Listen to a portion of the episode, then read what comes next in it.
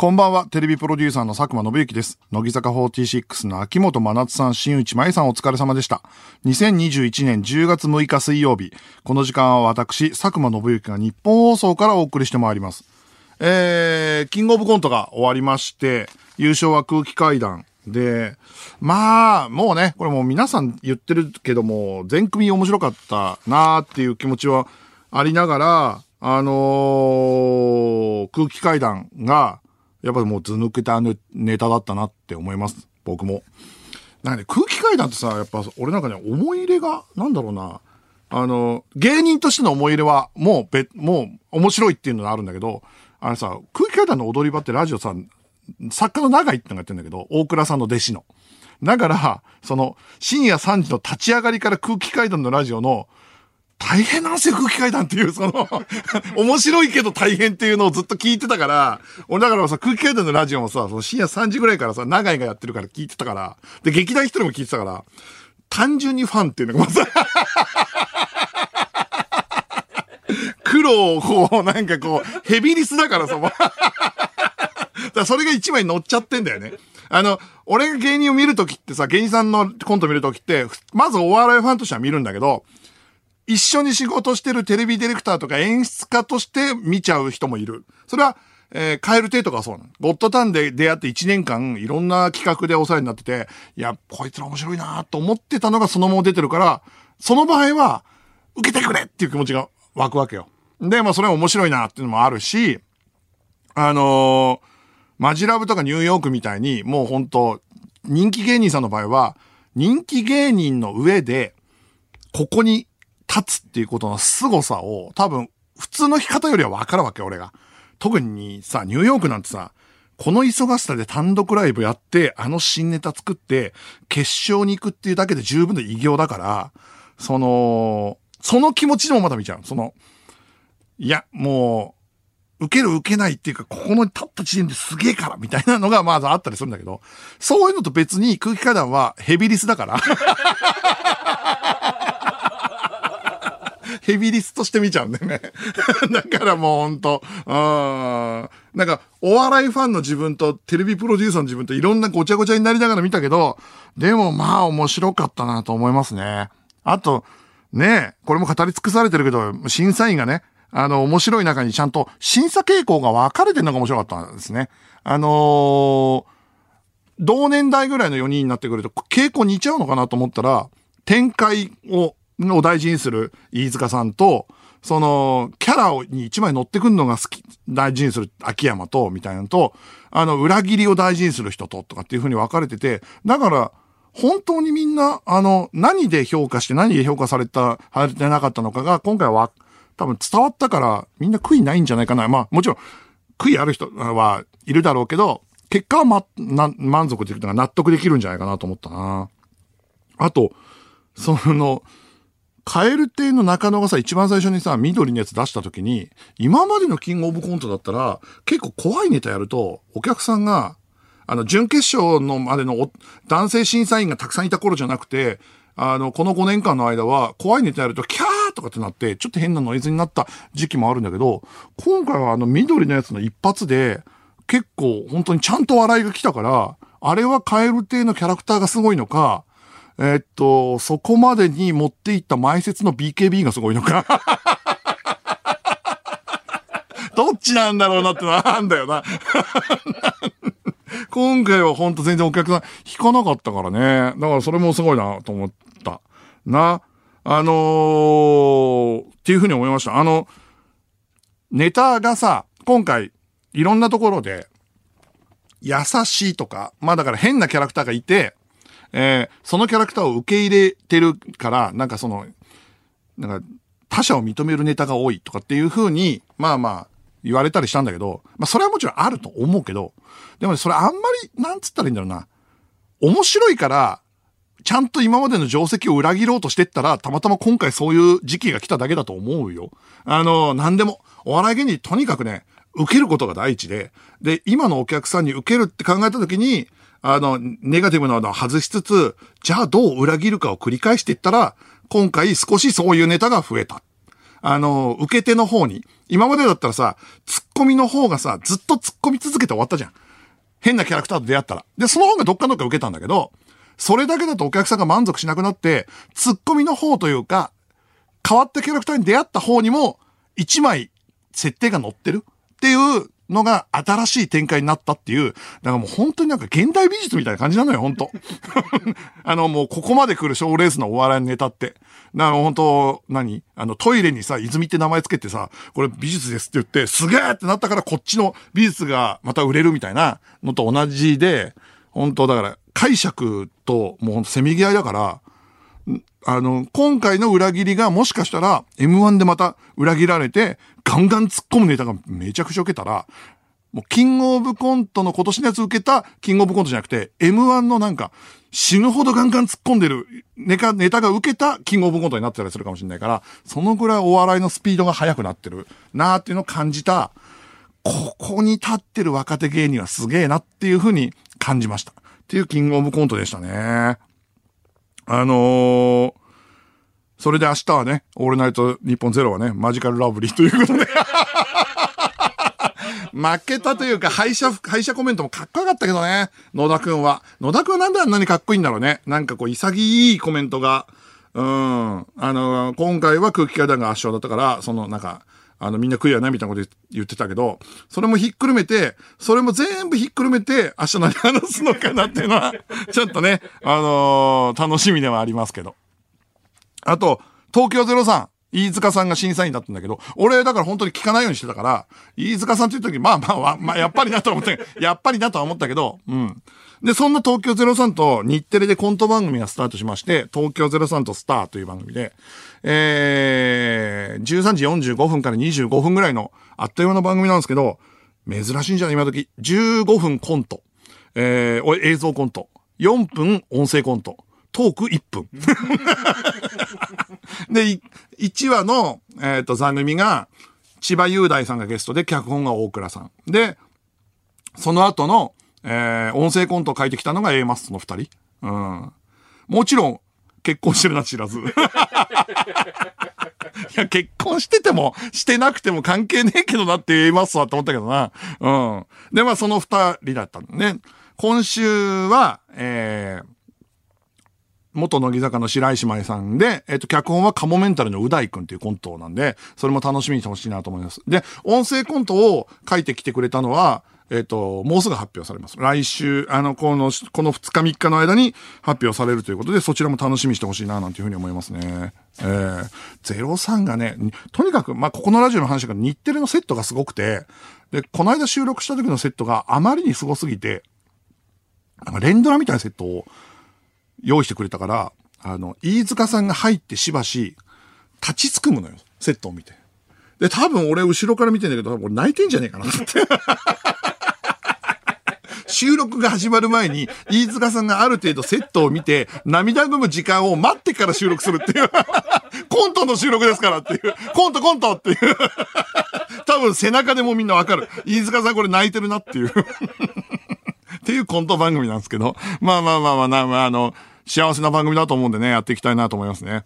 で、ラジオ業界的には、オールナイトニッポンの第4のブランドがスタートしたっていうね。これびっくりしましたよ。オールナイトニッポン、オールナイトゼロ、オールナイトクラス、クロスに続く第4のブランド、オールナイトニッポン、ポッドキャストがスタートしてね。トータルテンボス、カエルテイ、銀シャリ、アンガールズ、トム・ブラウン。これ、トータルとカエルテイと銀シャリはもともと愛かなんかやってたんだよね。で、それに、アンガールズとトム・ブラウンが加わったって言って。こういう時加わんのってさ、その、ベテランじゃないんじゃないの？ちょっと、その、新しいブランドに加わるのが、フレッシュ感があるのがカエル亭のみだよ、ほぼ。トム・ブラウンだってもう30半ばぐらいの芸人でしょ？すごいよな、これ。この座組見たけど笑っちゃったもんな。アンガールズでゲゲラゲラ笑っちゃったけどな。正直、あのね、あんまりオールナイトニッポンのブランドを増やさないでほしいんですよ。それはね、わかりま、わかってほしいんですよ。僕の、僕らのこの希少価値が下がる。でも今回ギリギリセーフだったのは、今回もクリエイターはいなかったっていう。危ねえ危ねえっていう。うん。だ芸人がややるのは、まあね、みんな面白いから別にいいんだけど、本当危ない。だから、今だったら誰なんだろうな。だからその、劇団とかにも新しいね、才能とかいるから。だし。あとなんかあの、虎視眈々と根本修君は復活を狙ってるからさ。この3ヶ月の間2回ぐらいやってるでしょ。狙ってるからほんと気をつけないとなで、ポッドキャストですよ。これポどんどん繋がってるポッドキャストといえば、またニュースでちょっと笑っちゃったのが、アルピーの酒井と三四郎の間が番組始めたんでしょ 83ライトニングカタパルトっていう、まあまあタイトルは、あの、謎なんだけど、酒井と三四郎の間ってのは考えましたよね。あの、家具コンビの手ぶら担当が 手ぶらの担当がね、あポッドキャストで自由に話すっていうのはまあ確かに考えたキャスティングですよ、これ。近年のキャスティングだとやっぱキョコロヒーぐらいさ、やっぱり。ど、俺、キャスティング考えた人すげえなと思う番組の一つよ、これ。ただ、え、堺って何本ラジオやったんです 静岡やって、で、山梨やって、で、TBS やった上で、サンドリたまにやってるんでしょ？今月とかやってるもんね。あいつな、あいつ何なの？ラ、ラジオで本当はね、伸び伸びやってる人なんだよ。まあ、うちの番組では馴染みが深い二人だけど、だうち、うちの番組的には、えー、虚無、手ぶら、あとはまあ、虫の間と、あと、ラブホアナル堺ね。そのまま YouTube に載ってるから、もう皆さん、ノブロック TV の YouTube 見てほしいんですけど、ラジオアナル堺ですよ。ラジオとアナルの堺だから。うん。ラジオアナルってコンビ組んでほしいぐらいだった。で、しかも Spotify でやってんだよね。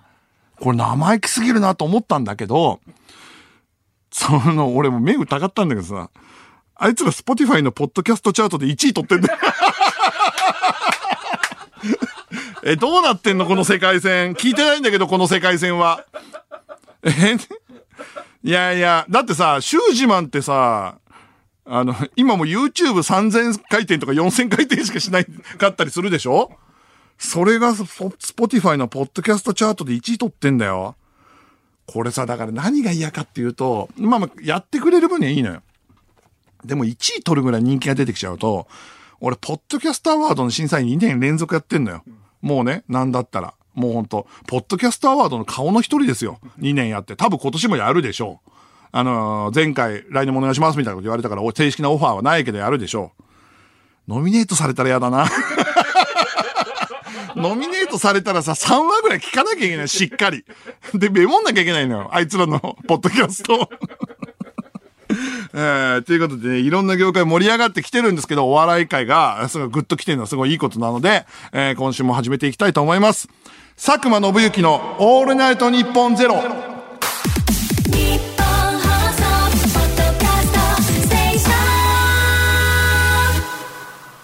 改めましてこんばんは、佐久間信之です。毎週水曜日のこの時間は佐久間信之のオールナイトニッポンゼロをお送りしていきます。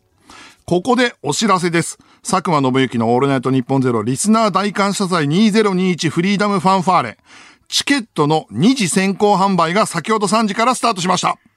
えー、こちらですね、あのー、コロナの状況を見ながら、えっと、チケットの販売の状況をある程度、減らしたりとかしながらバランス取ってたんですけど、もうちょっと席出せるかなっていうことで、それが二次先行販売ということで。なので、もちろん、あの、枚数がそこまであるわけじゃないので、ええー、ま、まあ、悩んでて応募できなかった方とかは、えー、応募してください。で、二次選考だけどこれ抽選なんだよね。抽選なので焦らずということになっております。11月12日金曜日19時開演予定。会場は東京国際フォーラムへホール A。料金は税込み7800円です。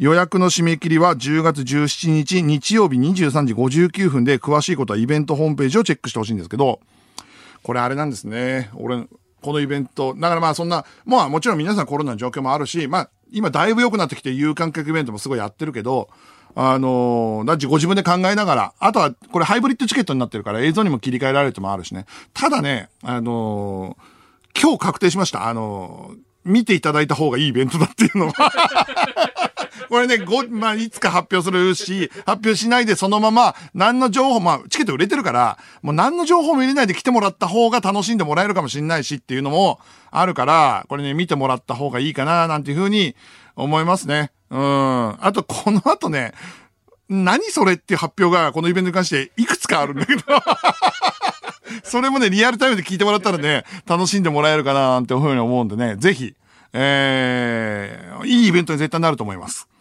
さあ、メールを募集しましょう。うちの業界も盛り上がってます。送ってください。お笑い界、ラジオ界盛り上がってます。皆さんの業界で盛り上がってることを教えてください。パン業界ではとか、IT 業界ではとか、鉄道業界、焼き鳥業界、卓球業界などなど、皆さんの業界で盛り上がっていることを教えてください。受付メールアドレスは、佐久間アットマークオールナイトニッポンドットコム、佐久間アットマークオールナイトニッポンドットコムです。メールを送ってくれたリスナーの中から抽選で5名に番組ステッカーをプレゼントします。さて、この番組はスマートフォンアプリのミクチャでも、東京都千代田区有楽町、ニッポン放送第3スタジオのライブ映像とともに同時生配信でお届けしています。さらに放送終了後にはミクチャ限定のアフタートークも生配信。ミクチャのアプリをダウンロードして、オールナイトニッポンゼロのアカウントをフォローするだけで、誰でも簡単に無料で見られます。オールナイトニッポンゼロぜひミクチャでもお楽しみください。ではここで一曲、くるりで Anarchy、Anarchy in the Musik。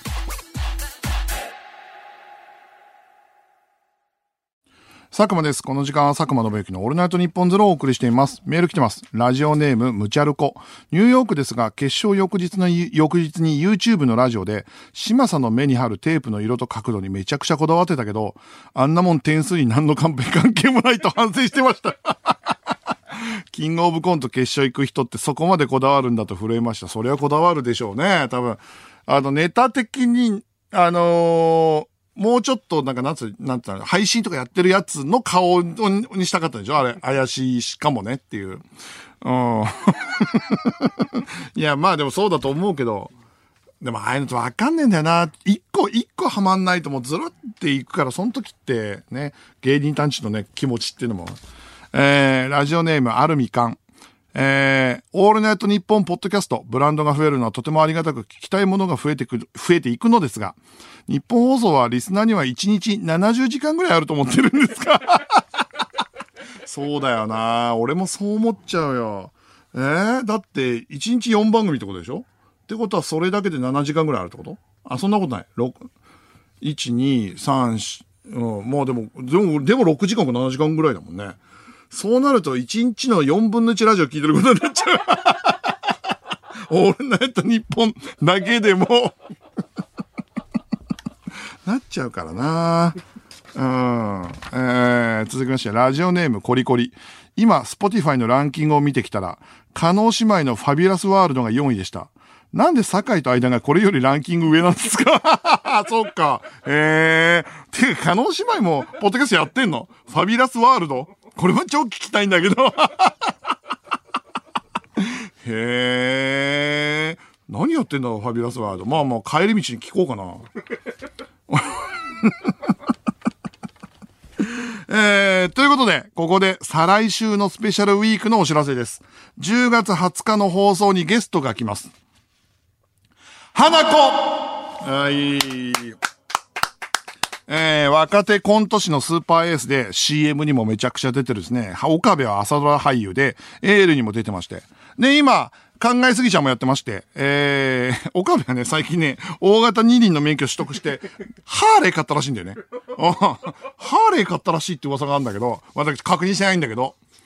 で、まあ、花子との付き合い長いんだけど、ちょうどキングオブコントの時期だし、えっ、ー、と、花子がさ、がっつりキングオブコントのこととか語ってんのも聞いたことないし、そういえばなんかいろんなコントの話もたくさんできるななんていうふうに思うんで、すごい楽しみだななんていうふうに。秋山ともね、最近ちょっと仕事したばっかりだし。えー、菊田とは全然仕事してない。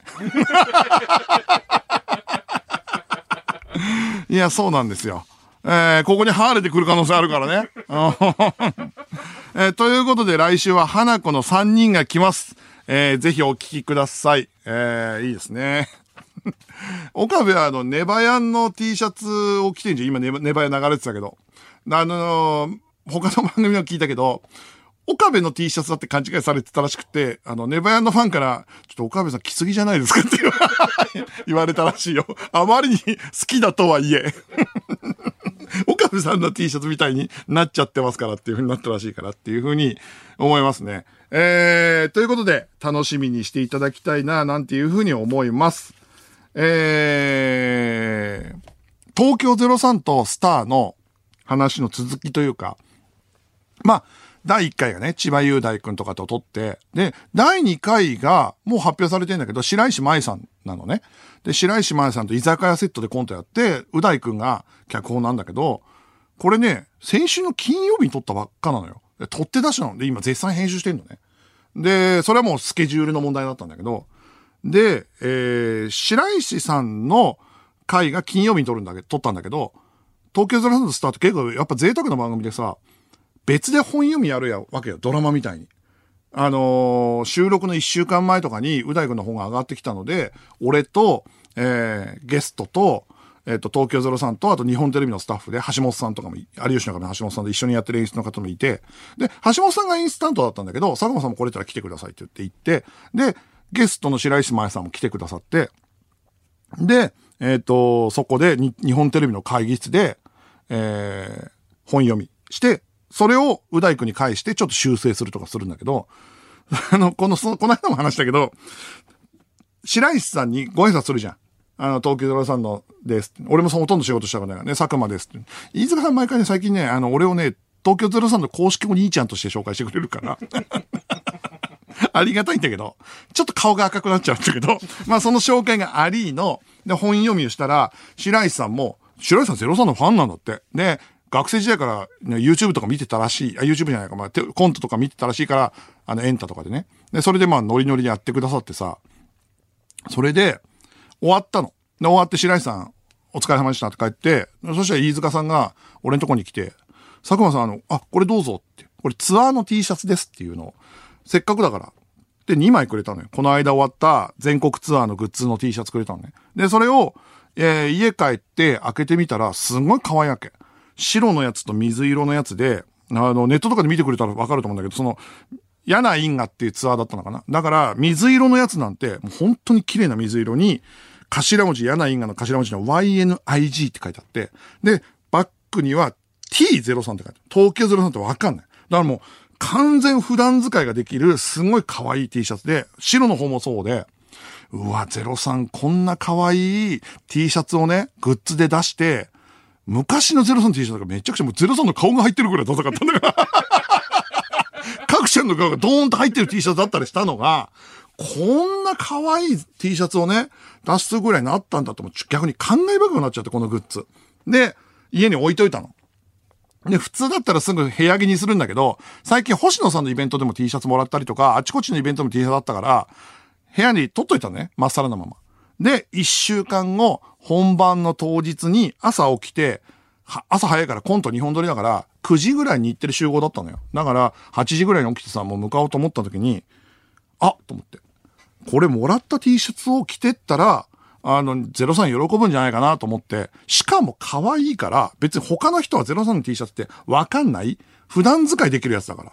あ、じゃあこれ全然いいじゃんと思って、その、どっちにしようかなと思ったんだけど、普段着ない可愛いやつの方が03が、佐久間さん着てくれたんですねって言うなと思ったから、水色の、えー、ピンクの文字が入ってる T シャツを着て、で、その上から、えっ、と、普通に黒のシャツかなんか着て、で、えー、これで日テレ行って、03が来たら見せようなんて思いながら、えー、日テレに行ったわけよ。で、日テレに行って、あのー日テレ汐留のね、日テレについて、で、えー9時半に牛打ちかなんかだったんだけど、その、俺日テレで迷っちゃったわけ。早めに行ったのに。まあわかんないから、その日テレでその収録してないから、しかも1回目の収録とスタジオが違うっていうから、ザラザラ歩って、あれと思って、うわーと思って、歩って、で、9時半ぐらいにギリギリになって、うわ、やべえ、これで遅刻すんで意味ねえなと思って、で、スタジオ入ってったの。で、そしたら、技術さんとかもすでにいてさ、で、技術さんとかもブワーっていて、で、ああ、ごめんなさいって言って、すいませんすいません、通してくださいってやろうと思って、それ技術さんの、あの、囲まれてる真ん中にさ、あのー一人さ、水色の T シャツのさ、完全に俺と同じ T シャツを着たさ、おじさんが立ってんのよ。で、それパッて見たら、橋本さんなのね。あの、有吉の壁の総合演出で、あの、全部の P で今回俺に日テレで呼んでくれた、俺と年齢2歳ぐらいしか違わない。まあ、おじさんよ。うん。がたいのいいおじさん。が、水色の03の T シャツ着て、いるわけよ。うわ、これ飯塚さん渡したんだなと思って。やべ、このままま、ま、このまままっすぐ行くと、おじさんのペアルックになってしまうと思って。やべえやべえと思って。で、もうちょっと1分2分の遅刻はしょうがないと思って、そのままスタジオバッて出て、トイレ行って、水色の G シャツ脱いで、で、黒のシャツだけにして、で、えー、それをカバンにしまって、1、2分遅刻で、あ、すいません、遅れましたって言って、そのまま入って、橋本さんの横に入って、俺も、橋本さんも総合演出だから、一番前に立たなきゃいけないから、やっぱも完全にゼロさんの可愛い T シャツを着てる。ちょっとほんと一枚違和感がすごい。橋本さんがいてさ、しかも橋本さんジーンズにその水色の T シャツだから、本当にその、俺が横で並んだら、あの、あのー、若いリスナーにはわかんないかもしれないけどもう、完全にパフィーなのよ。あのね、うん、俺、アミなのよ、多分。渚にまつわるエトセトラの頃のパフィーなのよ、もう。あぶねえ、危ねえと思って。で、危ないと思って、義打ちをやった後、橋本さんは何も知らないからね、気づいてないからね。で、誰も気づいてないなと思いながら、えー、ゼロさんが来て、白石舞さんが来て、で、収録が始まったの。リハーサルとね、収録が始まって、で、居酒屋のセットで、まあ、これ発表されてるから言えるんだけど、居酒屋のセットで、えー、033人がスーツで、まあ、白石さんが、まあ、秋の装いで、で、各ちゃんの彼女みたいな設定のコントなんだけど、それ何回かリハーサルやってる間に、ちょっとまずいなと思って。あの、寒いのよ。その、03スーツで、で、白石さんも秋の装いのコントしてるから、空調が完全にそっちに寄せた感じで、冷える感じになってんのね。で、橋本さんもいつの間にかその T シャツにパーカーを1枚羽織ってるぐらい、まあ、T シャツ見せてる状態だけど、になってるのよ。で、俺はさ、あの、T シャツ脱いじゃって、中スカスカの、あの、黒シャツ、黒の半袖シャツ1枚だから、すげえ寒いなと思って、そしたらお腹ゴロゴロしてきたから、コント撮り終わったと一回、リハーサル終わった後トイレ行って、で、また戻ってきたんだけど、やっぱ寒いから、これもしょうがねえなと思って、よく考えたら、あの、別にさ、T シャツさ、前だけ隠せばいいじゃんと思って。なんで俺全部脱いだんだ、しょうが。あの、判断力を失っててと思って、で、その T シャツ持って、えー、カバンごとトイレ行って、で、T シャツ着て、その上から黒いシャツを着て、全部閉じて前を。だからあの、インナーに水色だけ見えてる状態？だからこれあの、サマーズのアロハの着方ね。サマーズとか、サマーズが、もやさまの時にアロハ着てる時に見えるぐらいのインナーの感じで、で、スタジオに戻ったの。で、03と、えっ、ー、と、白石さんのコントは撮り終わって、で、その後、いくつか音声コント撮って、で、えー、もう一本のメインコントがあったのよ。で、もう一本のメインコントはまだ、その、ゲストが発表されてないから言えないんだけど、複数だったの、ゲストが。あの、3人ぐらいとか来てくれてて、で、コント撮り始めたんだけど、そうすると、今度、そのコントが、あの、人数が多いから、一回リハーサルやった後、直しが長くかかるのよ。要はカメラ割りをどうするっていう。で、ゲスト一人の時は楽なんだけど、で、動きのあるコントだったから、結構、その技術さん直しが時間かかったわけ。で、えっと、演出は橋本さんだから、技術の日テレの技術の皆さんと結構ガチンコで話し合ってるわけ。で、俺はそうなると、ゲストの近くにいるわけよ。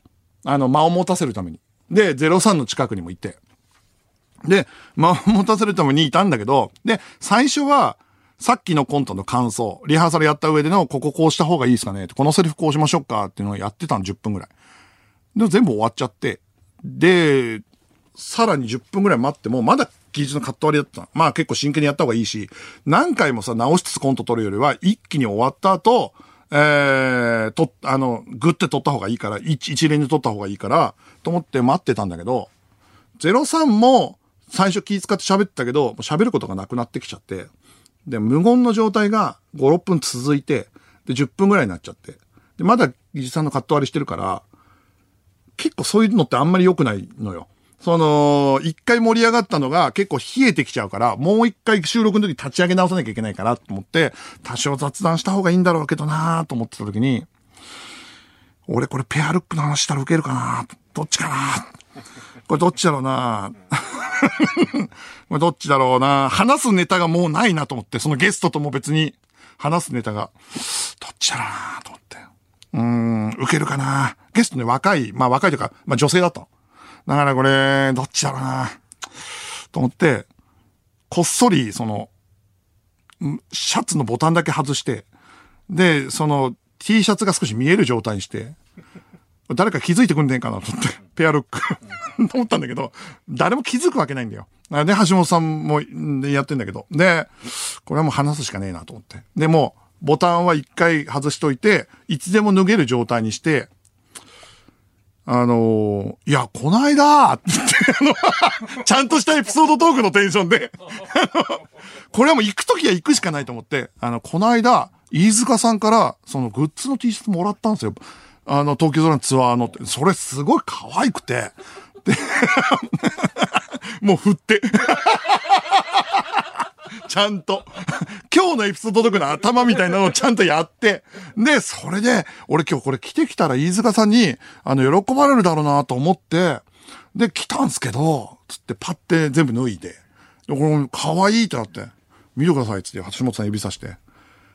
本当にく、く偶然ペアロックになっちゃって、って言って、どっちだと思ったら、ドカンって受けたから、よかったと思って。そしたら橋本さんも、え、佐久間さんなんすかとペアペアルックみたいになって、で、えっ、と、ちょっと、その、ん場が長々になった。まあ、飯塚さんが突っ込んでくれてね。別に俺の話っていうか、飯塚さんがそれで、そんな、そんな恥ずかしがんないで来てくださいよ、みたいなのがあって、和やかになって、で、こう空気が良くなったままコントに行けたなと思って、まあまあ、それだけでも今日来てきただけでもね、ちょっと恥ずかしかったけどいいかななんて思ってコント撮り終わったの。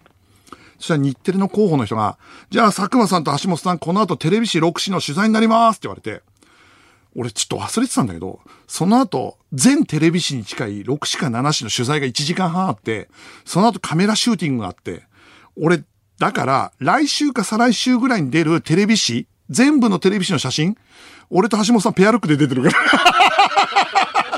完全にパフィーの格好でおじさん二人が水色で、全部のテレビ誌だからね。お笑いのあたり言ったかもそうだけど。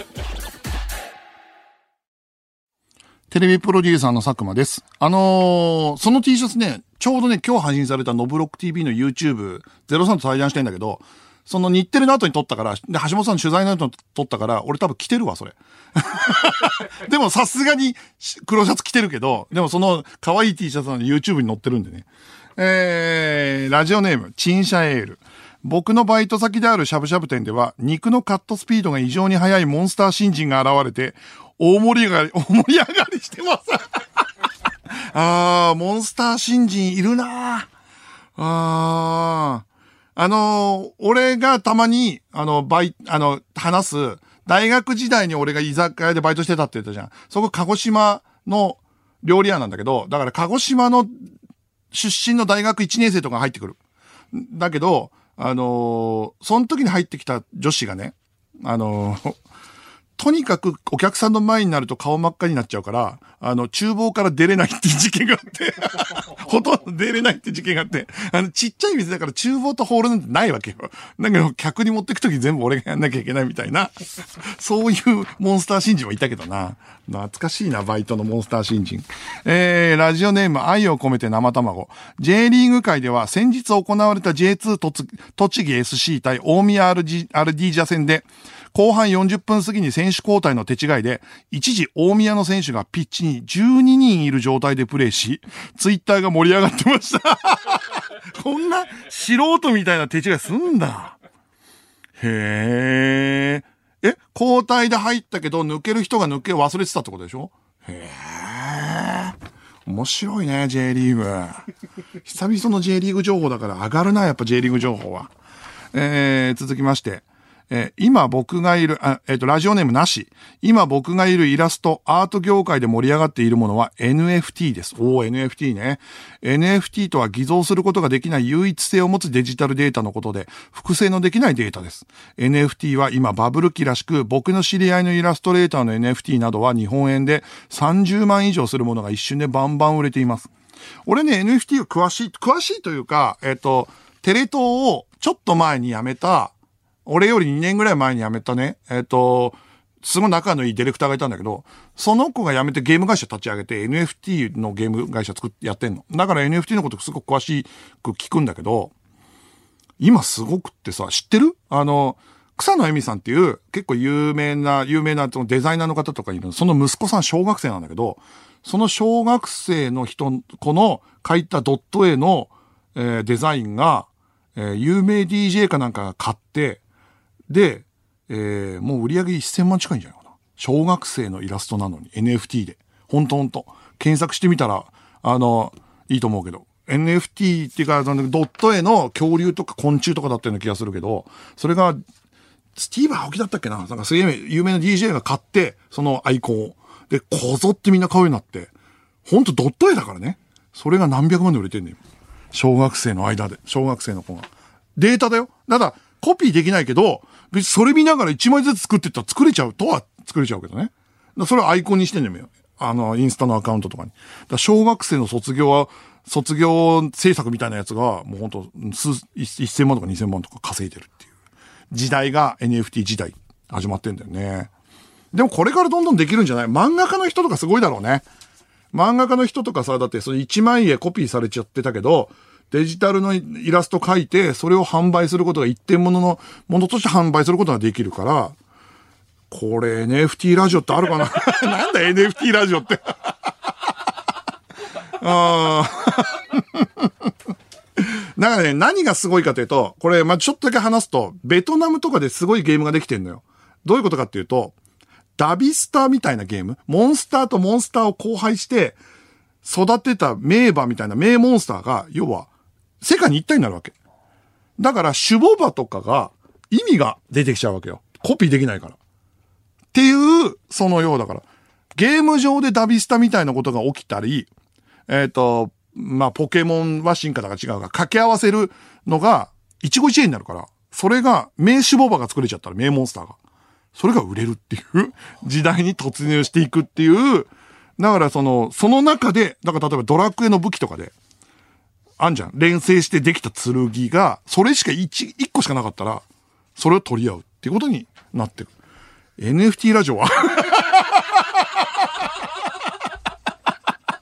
NFT ラジオって何なんだよなみたいな時代になってくるって。えー、引き続きメールをお待ちしております。受付メールアドレスは、佐久間アットマークオールナイトニッポンドットコム、佐久間アットマークオールナイトニッポンドットコムです。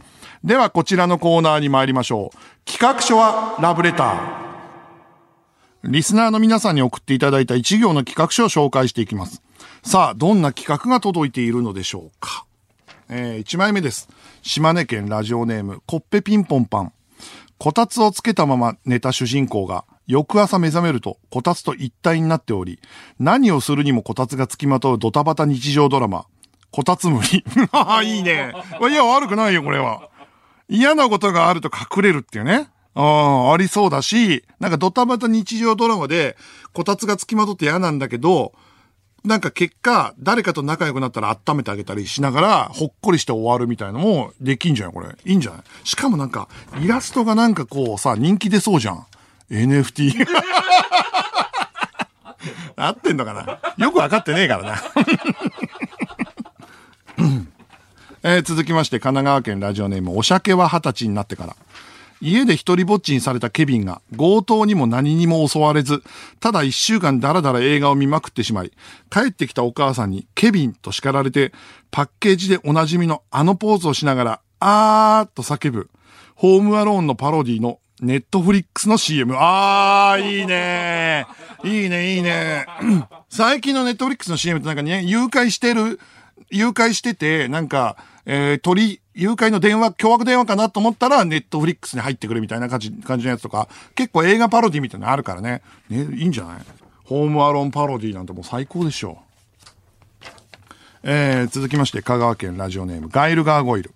武蔵と小次郎の巌流島の戦い、西郷隆盛と勝海舟の江戸城階段等に、トータルテンボス藤田を第三者として立ち会わせるタイムスリップバラエティ、トータルテンボス藤田の俺関係なくね？いや、これね、タイトルがピークだな。タイトルがピークよ、これは。もしくは、始まって、うんと、普通になんか、歴史上のことがある程度あって、俺関係なくね？っていうのがピーク。いいけどね、企画としてはね、キャッチってね。ああ。本当に関係ねえし。えー、続きまして、北海道ラジオネーム、懲りずにミニラーメン。井上直也のラッシュで追い詰められるボクサー。たまらずタオルを投げようと手に取るトレーナー。あまりにも手触りがいいタオル。タオルに顔をうずめ、甲骨の表情を浮かべるトレーナー。という、今治タオルの CM。あー、これはいい。これめちゃくちゃいいよ。いやー、これいいんじゃん？予想外のところからね、裏切って、そのタオルの手触りが良すぎるっていうのはね、これはありそう。これいろんなシリーズありそうだしなおー、いいんじゃない？これは。えー、続きまして、福岡県ラジオネーム、女房一筋80年。ある日、脱サラして農家になった男が、自宅から少し離れて、離れたビニールハウスに赴くと、丹精を込めて育てていたミニトマトが何者かに乱獲されていた。その夜、とぼとぼと田舎のあぜ道を歩いていると、突如、路地から現れたトラックに惹かれそうになる。その瞬間、男はサラリーマン時代にタイムリープしてしまい、ミニトマトを乱獲した犯人へ復讐すべく、再び農家になる物語。農協リベンジャンス。いや、これちょっと、再び農家やる？再び農家やんのかなこれ。ミニトマトの乱獲か、そっか、それだけを復習すんの？そっか。ああ、いい、まあまあ、いいんじゃないでしょうか。えー、続きまして、ラジオネーム、ズームパンチ。大学の合コンで女性側の一人に、え？もしかして童貞？と聞かれて、あまり強い言葉を使うなよ。弱く見えるぞ。と言ってごまかす、アイゼンソースケ。ダセーな震えながらね。震えながらメガネを上げながらなのかもしれないけど。これなこれは、ああ、童貞って言葉がね、強い言葉って言っちゃってる時点で、もうビビってっから。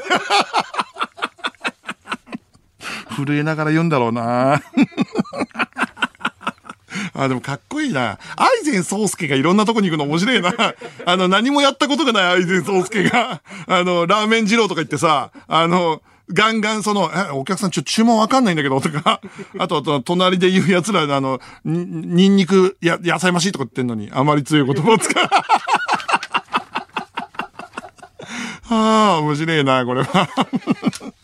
えー、引き続き企画書お待ちしております。受付メールアドレスは、佐久間アットマークオールナイトニッポンドットコム、佐久間アットマークオールナイトニッポンドットコムです。メールの件名にラブレターと書いて送ってください。日本放送、ポッドキャストステーション。佐久間です。この時間は佐久間信之のオールナイトニッポンゼロをお送りしています。舞台ケープジャスミンはね、えっ、ー、と、日本放送と根本修子さんがやってる、日本青年館でね、今日と明日しかやんない、えー、3公演しかやんない舞台で、俺今日見てきたのよ。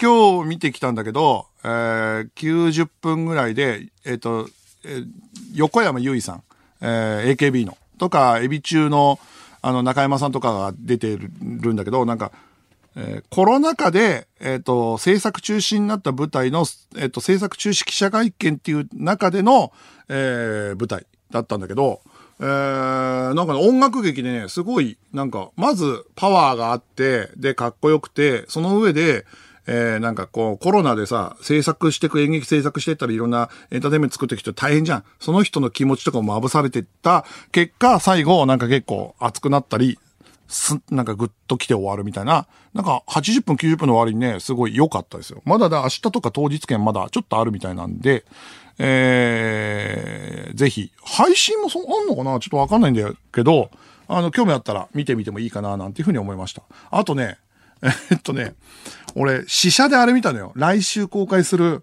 えー、燃えよ剣。燃えよ剣のね、さっきあの、ハンニャのカナダの曲のフィーラー流れてたから思い出したんだけど、燃えよ剣のカナダ超かっこいいよ。マジで東堂平介。あ、燃えよ剣は、えっ、と、あの、山田さんの起きた装置とかも超絶すごいし、いいんだけど、いろいろいいんだけど、伊藤秀樹の芹沢カモもすごいいいんだけど、カナダの東堂平介めちゃくちゃいいからね。本当に、マジで。あの、なんかカナダの、なんかさ、直上型で人を切ろう、切るとかのにためらいがない感じあんじゃん。カナダってなんかあんじゃん。あの、痛いとこあんじゃん。なんか先輩と喧嘩したら殴っちゃいそうなとこあんじゃん。それがね、東堂平介にちゃんと落とし込まれてる。すすごいいいですからね。剣道やってるし、あいつ。うん。っていうのもあっておすすめです。えー、メールが来ております。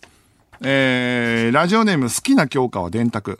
NFT ですが、VR アーティストの関口あゆみさんが作ったのはなんと、1300万で落札されてました。すごくない？何作ったの？関口あゆみさんって。VR か。その一回だけで味わえる世界ってことか。すげえ、これはバブルだなああ。バブルだから、吉本芸人が多分 NFT ってどんどん始めるな。NFT 漫才。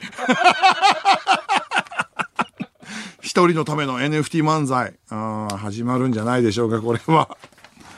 えー、続きまして、福岡県ラジオネームおつかれんこんトルティーヤ。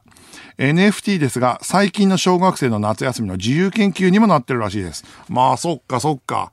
まあね、別にね、それで金儲けするとか置いといて、一つのデジタルデータを作って、それは複製されないわけだから、自由研究としてもいいもんね。うん。へえ。すごい。えー、ということで、ここで一曲、ブランコでピットブルフィーチャリングファレル。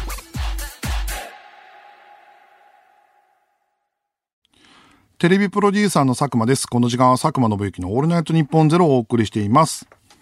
えー、メールが来ております。えー、テーマメールですね。神奈川県ラジオネームドイマル。私はサバゲーマーなのですが、現在エアソフトガン業界では電子トリガーが流行ってます。エアガンはモーターとトリガーが線で繋がっているのですが、電子トリガーだと線がなく、センサーで反応するものになっています。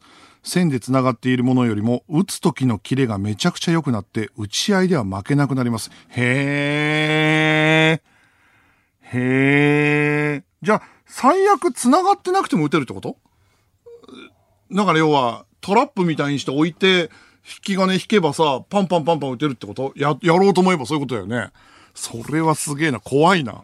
ていうかなんか、そういう戦術もありそうだけど、そんなあんのかな？へえ。今度板倉に聞いてみよう。板倉もサバゲーのこと何でも知ってるから。えー東京都ラジオネームタピオカソテー。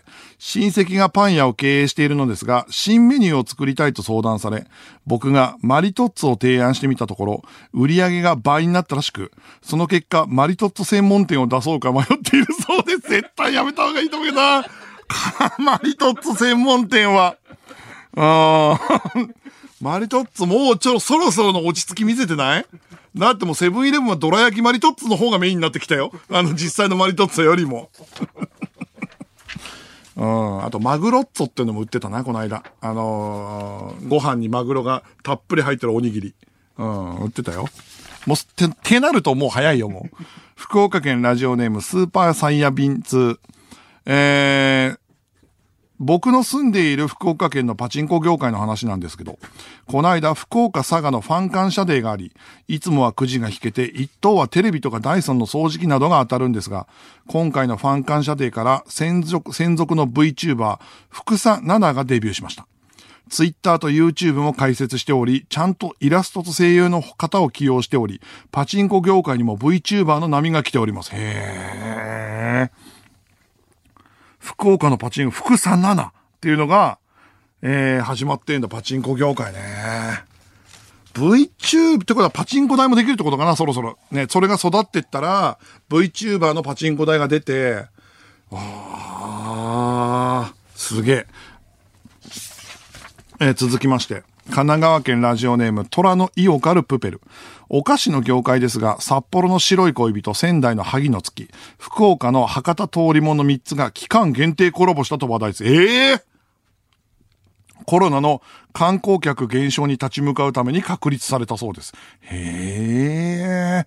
もう三大ブランドみたいなもんが、期間限定コラボしたってのはどういうことなの？あのーお菓子が組み合わさったってことじゃなくて、あれだよね。多分詰め合わせで売るとかそういうことでしょ、きっと。え、違うかな？え？トム・ブラウン？トム・ブラウン？合体みたいな。味がわからないみたいな。みたいなことかな？どうなんだろう。あのさ、えっと、俺、ちょっと前ぐらいに、そのマロンナイト日本の時にもちょっと紹介したんだけど、あの、京都のさ、アンポーネっていう、あの、お菓子をネットで調べ、き見て、ずいぶん前に買って、あの、そしたら俺白い恋人萩の月に負けないぐらい、こう最近食べたこう地元のメーカーだったらめちゃくちゃうまいですよ。アンポーネ。あのね、モナカが外なのよ。なってて、あんことマスカルポーネが別の瓶に入ってて、自分で乗っけて作るのよ。マスカルポーネあんモナカを。で、そのバランスは自分でやるんだけど、そのバランスの自分の中の、まあ、じゃちょっとあんこ多めでマスカルポーネ少なめでガツってって食べるとめちゃくちゃうまい。うん。アンポーネはね、定着していくと思うなっていうぐらいうまいっす、これ。あと思いましたね。えー、では、こちらの企画に参りましょう。思い出掲示板、サクティということで、ジモティとのタイアップ企画でございます。ジモティは地域のあらゆる情報が掲載されている地元の情報サイト。特に人気のあるカテゴリーは不要品の売買カテゴリーです。近所の人が引き取りに来てくれるため使われなくなった大きな家具や家電の取引に重宝され、処分に手間や費用をかけず、気軽に譲り渡すことができると評判です。これまでには3000坪の山林などっていう なんかどんどんスケールがすごくなってんだけどえー、ということで、そんなジモティとのタイアップ企画が思い出掲示板サクティです。このコーナーではリスナーから思い出掲示板サクティに出品したいエピソードを送ってもらいます。聞いた人がそのエピソードを自分のものにして欲しいと思えるようなものを自分がもう使わなくなったという話です。えー、良さそうなエピソードは私もいただきます。1枚目。ラジオネームミリリットル。中学3年生の時に初めて付き合った同じクラスの彼女。すごいラブラブだったの、ラブラブだった付き合って1ヶ月ぐらいのある日。君のこと考えすぎて寝れないと、可愛い自撮り写真付きの LINE を送ってくれたのですが、後ろの本棚にシスコーンビッグが映り込んでいました。その時に僕はピンと来て、この前クラスのバスケ部の男子がコーンフレークが好きだと言っていたのを思い出し、彼女に、お前バスケ部のあいつのこと好きなんだろと送ったら、しばらく時間が空いて、そうなの。なんでわかったの？と帰ってきました。それに僕が頭に来て、うるせえと返信したら、本当にごめんなさい。私、バスケ部の山中くんのことが好きなの。と返信があり、僕が聞いたコーンフレークが好きなやつは山中ではなかったので、え、どういうこと？ってなりました。なんだこの話。コーンフレーク関係ねえってことえ、これどのジャンルの話？余計なこと言ったっていうだけだよ、これ。まあ、まあでも結果、好きな別のやつ好きだったから、あの、正直に言う探偵としては成立したんだけど、だからこれあのー、コナンみたいなこと？コナンのあの、なんだっけ、あいつ。えー、名前忘れちゃったな。えー、探偵。あの、工藤新一じゃない方。あの、は、うん、あの、毛利、毛利心。毛利心みたいなことでしょ？見当違いのこと言って 最終的に合ってるっていう、毛利心みたいなこと？わかんないけど。えー、続きまして。えー、あ、そうか、これメール読んでね、これ、いるかいらないか。いらないです。いらないです。すいません。えー、中野区ラジオネーム、タイケラファエル。子供の頃、米米クラブが怖すぎて、テレビに映るたびにチャンネルを変えてくれと親にせがんでいました。わかる。なんかさ、あの、子供の想像する悪夢が全部詰まってるもんね。うん。ジェームス・小野田もそうだけど、あの、シュークリーム酒とか、あの、ビッグホンズビーっていう、その、あの、米米クラブってそういうなんか、紛争してる本体とかもいるじゃん。あれも悪夢感あるしね。でも一番はジェジェームズ・オナダだよな。うん、確かに。あ、いるかいらないか、そうだ、忘れてた。いらない。えー、埼玉県ラジオネームバックドロップ。お、長いですね。6年ほど前、高校生の時のことです。僕はガチの音ゲーマーなので、スポッチャにある昔の音ゲーやり放題コーナーによく行って練習するのですが、ある日、とても調子が良くて、めちゃくちゃ難しい曲を全部パーフェクトでクリアできて、心の中でガッツポーズをとっていると、突然、君すごいねと後ろから声をかけられ、振り返ると30歳くらいのスーツを着たサラリーマンの方がいました。僕が、あ、ありがとうございます、と返すと、ぜひ私の先生になってくれないかと言われ、そこから仲良くなって週に1回スポッチャで音ゲーを教えていました。ほとんど初心者だったのにもかかわらず、めきめきと上達していったのですが、半年ほど経ってからそのサラリーマンの方が、もう終わりにしたいと申し出てきました。僕が、なんでですか？と聞くと、サラリーマンの方は、実は家でも練習していたら、君よりも音ゲーが上手くなってしまった。実は君の前ではわざとミスしながらプレイをしている。本当に申し訳ない。君に恥をかかせた。と言って、お詫びにと1万円を差し出してきました。僕は突然の告白に驚きつつも、別に恥をかいたつもりはなかったので、1万円を拒否したのですが、サラリーマンは、君に恥をかかせた。と言って何度も渡してきて押し問答になり、僕も何度も言われるたびだんだん、俺って恥かいたのかなと思って嫌な気持ちになりました。そんな気持ちを、そんな気持ちと空気を変えるために僕が、じゃあ分かりました。卒業試験をしましょう。音ゲーで対決して僕が勝ったら1万円はいりません。と提案すると、サラリーマンも了承し、二人で勝負をすることになりました。僕が勝ちました。それ以来サラリーマンの方とはお会いしていません。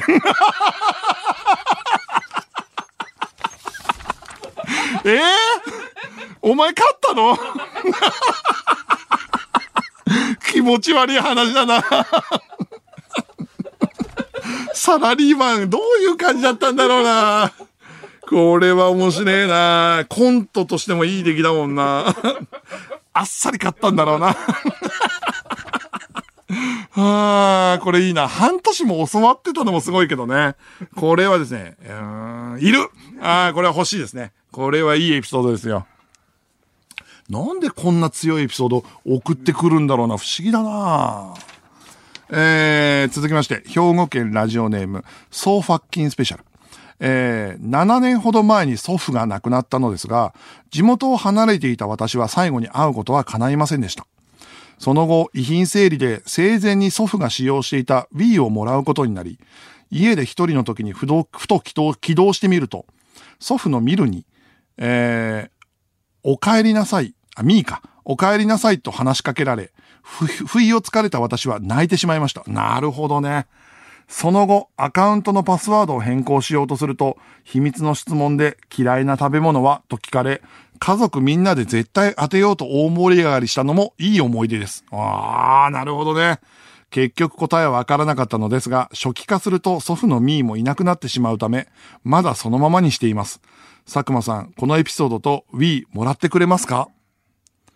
いやー、いい話ですね。いやー、いい話ですね。これは。あほっこりですね。これからもね、えーこの、ミーを見てればおじいちゃんはいるっていうね。まあ思い出がなくならなかったらね、あの、本当に死んだことにはならないって言うけどね。こういうの増えんのかな？そのなんかクラウドの中に残ってるとかね。そういうのあんのかな？これはすごいいい話だけど、これのね、最悪のデジタルタトゥー版だとあるからね。うん、そういうのもあるかもしれないから。いや、でもこれいいんじゃないでしょうか。えこれはですね、えーいただきます。えーすごいいい話がたくさんいただいたんで、えー本日は以上。引き続き聞いた人が欲しくなる不要となったエピソードを送ってください。受付メールアドレスは、佐久間アットマークオールナイトニッポンドットコム、佐久間アットマークオールナイトニッポンドットコムです。メールの件名にサクティと書いて送ってください。さらにタイアップを記念した出品も実実施中ですので、詳しくは番組ツイッターをご確認ください。ではここで一曲、鶴で、ハイウェイマイウェイ。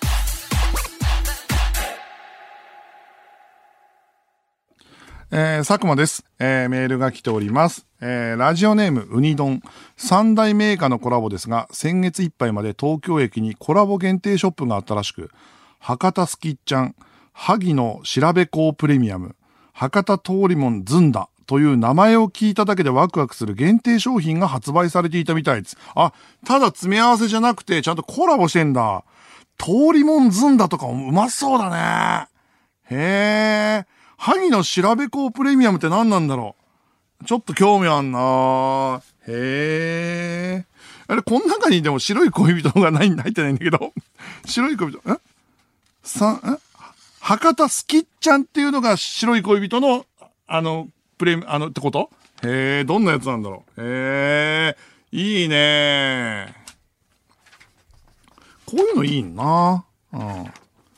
えー、歌舞伎界ではつい先日、えー、ラジオネーム木製ビニール。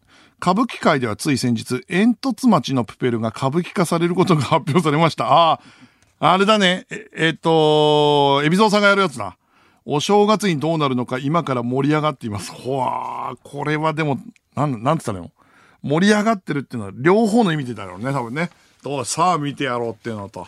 ああ、西野はすげえな。何でもやるな、あいつは。ほんと。えー、プペルの歌舞でも、歌舞伎って、ほん何でも取り込んで何でも面白くするからな。だからまあ、うーん。まあ見るか見ないかで言ったらまだわかんないけどね。かチケットが高いんだよな、多分。これすげえ高かった記憶なんだよな。うん。っていうふうに思ってますね。えー、メール、続きまして、ラジオネーム、おとといの2日後。僕のバイト先の唐揚げ屋さんに、今日久々に行ったのですが、いつの間にか唐揚げとは全く関係ないナポリタンという新メニューが始まってました。嘘だろと思ったんですが、僕は友達がいないので、一人で勝手に盛り上がっています。この話をね、あの、誰かに、いや、マジナポリタンがさ、って言えなかったってことね。まあ、わかるわかるわかるよ。うん、ここにメールで送ってくれて、来てくれただけでいいですよ。俺だって別にさ、この T シャツの今日の話さ、ラジオなかったらただ自分の中で 思ってるだけだからね。ラジオあってマジでよかったと思うよ、ほんとこういうのって。あー 俺今日さ、その、あの、根本修子さんの舞台とか全部行って普通に挨拶してって、あの、家帰ってから気づいたんだけど、俺黒の T シャツの、なんかわかんないけど、黒の T シャツを裏返しに着た上で、さらに裏返しに着てて、首にタグが出てる状態で、俺今日一日過ごしてたんだよ。マジで。最悪じゃない？本当に。ち、そういうやつって思われたかもしれないけど、ちっちゃいやつだったからいいんだけど、だからほんと首からちょっとだけタグがテロって出てる。で、黒だから、裏表はわかんないんだけど、それの状態でずっと今日一日過ごし、それにジャケット着てさ。えー、続きまして、千葉県ラジオネーム、じゃあね、てらちゃん。今、鉄道業界では、2階建て新幹線だった E4 系新幹線の引退がとても話題になっています。へえ、僕は出身が新潟で帰省する際に何回も、何回も利用していたので、引退と聞いてとても悲しかったです。へえ。E4 系新幹線っていうのは何が違うんだろうマックス時ってこと？ああ、そうなんだ。へえ、それが引退してんだ。へえ。俺もさ、この間、えっと、実家帰った話とか、あの、サクマピースの話した時に、スーパー日立って言ったんだけど、スーパー日立ってもう今ないんだってね。日立になって、スーパー日立って俺が帰ってた頃の名前だったんだけど、だから普通にスーパー日立って言っちゃったんだけど、スーパー日立ありませんよって後で、なんか連絡もらった。だからもうそれも寂しかったからな。わかります。えー、続きまして、ラジオネームシューティングスター。ウイイレ業界も熱いです。ああ、そうなの？俺さっきやってないな。最近歴史あるウイニングイレブンという名前から e フットボールに名前が変わりました。ええー操作性も複雑になりましたが、よりリアルになってます。ここまでリアルだと、ファールを受けたネイマールが転がるのを操作できる日が来るかもしれません。あー。じゃあ、FIFA に近くなったのかな、少し。FIFA 難しいもんね。なあ、俺どっちかな。ウイイレはね、ウイイレでね、なんかドリブル無双みたいなできるのが楽しかったんだけどね。あー ない？そのなんか、ウイイレって、あの、今のウイイレ違うけど、俺が大学時代に死ぬほどやってた頃のウイイレ、ウイイレって、結局あの足が速いのが勝つっていう。あの、うん、上手い人に無双だよ。ババンギダが、どんなあの自分のチームを作るときもババンギダ入れるっていう。ってのがあったんだけど、そっか。えー、じゃあもうちょっと難しくなってんだ。えー、でもやってみたいな。久しぶりにやろうかな。えー、引き続きメールお待ちしております。受付メールアドレスは、佐久間アットマークオールナイトニッポンドットコムです。では、ここで一曲、 the pillows で Funny Bunny。ニッポン放送ポッドキャストステーション佐久間宣行のオールナイトニッポンゼロ、そろそろお別れの時間です。ミクチャでは番組終了後にアフタートークもあります。そちらもぜひご覧ください。メールが来ております。えー、ラジオネーム藤原元スマブラ参戦。e フットボールですが、バグまみれで苦情が殺到したため、5日前にコナミが謝罪する事態になってます。バグの内容ですが、選手がドリブルするときにあられちゃん走りになるという非常に愉快なものがあり、その動画がめちゃくちゃバズってますってことは、あの、手伸ばすやつ。キーンって、それでドリブルするってこと？え？っていうかさ、そんなさ、あの、映像、ウイイレで今まで一回もなかったなんでこれになったら急にそんなバグがあるの？どういうこと？へえ、まあ新しいものをオンチしたらこういうことがあるか。なるほどね。あ、えー、先ほど裏表前後逆で俺が T シャツ着てたって件についてです。おい佐久間、あまり強い着こなしをするなよ。ダサく見えるぞ。あの、ラジオネームジャイアント厚彦からですね。やべ、アイアイゼン宗介が俺の着こなしを。俺その格好で日本放送の社長とかに挨拶しちゃったけどな、日原さんとかに偶然会ったから。あー。あ、そうだ。えっ、と、明日から考えすぎちゃんが地上波で始まるんですよ。えっ、と、僕と岡部と、えー、松永とウイカで、マジで30分雑談してるだけなんで、それはね、なんかね、意外にいい感じなんでね、あの、12本しかやんないから、ぜひ見ていただきたいな、なんていうふうに思います。で、来週？来週か。来週にはもうサクマンドピースが始まりますからね。サクマンピース始まりますからね。どう思われんのかっていうのがちょっと不安ですけど、えー、まあいろんなもの始まるんで、今仕込んでもあるものもありますんで、皆さん楽しみにしていただきたいと思います。野郎ども、港に別れを告げろようそろう、テレビプロデューサーの佐久間信之でした。